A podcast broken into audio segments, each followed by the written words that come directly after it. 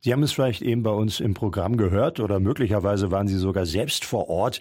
Die DLRG, die Deutsche Lebensrettungsgesellschaft Niedersachsen, hat gestern an verschiedenen Standorten in Hameln aufwendige Rettungsszenarien durchgeführt.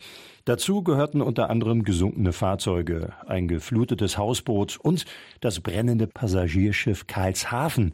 Und mit an Bord des Schiffes war auch Radioaktivreporterin Sophie Lange. Sophie, du warst gestern hautnah mit dabei. Was ist da alles um dich herum passiert?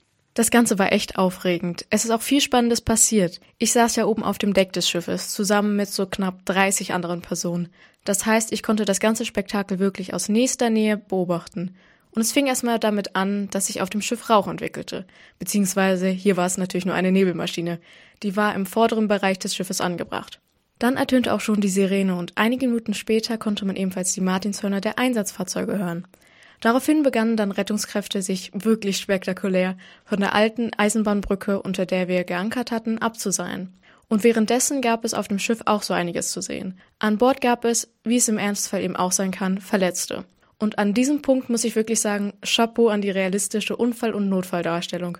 Die knapp 40 Darstellerinnen und Darsteller haben meiner Meinung nach wirklich für eine authentische Katastrophensituation gesorgt.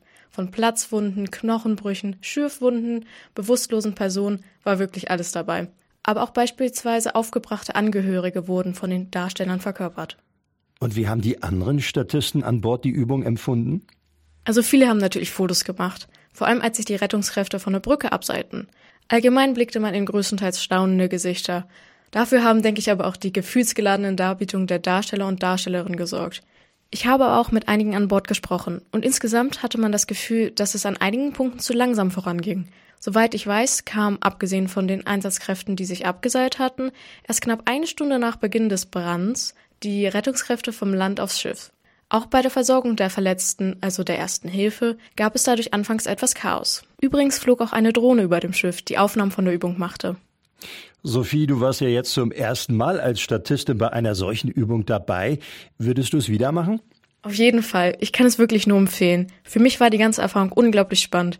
Auch wenn man vielleicht als einfache Statistin nicht aktiv am Geschehen beteiligt war und man nur zugeguckt hat, das ist wirklich eine Erfahrung, die man nicht so schnell vergisst. Und von dem Punkt mal ganz abgesehen, ich finde es vor allem einfach auch super wichtig für die Rettungskräfte, dass sie die ganzen Gefahrenszenarios möglichst nah an der Realität proben konnten. Und wenn man als Statist oder als Statistin für genau das sorgen kann, finde ich, ergibt es wirklich Sinn, sich für solche Übungen anzumelden. Also ich persönlich würde es jederzeit wieder machen. Vielen Dank, Sophie, dass du uns von deinen Erfahrungen erzählt hast. Unsere Reporterin Sophie Lange war an Bord des Passagierschiffes Karlshafen, das gestern im Rahmen eines möglichst wirklichkeitstreuen Rettungsszenarios bei einer Großübung der DLRG in Hameln vermeintlich brannte. Aber alles ist zum Glück gut gegangen.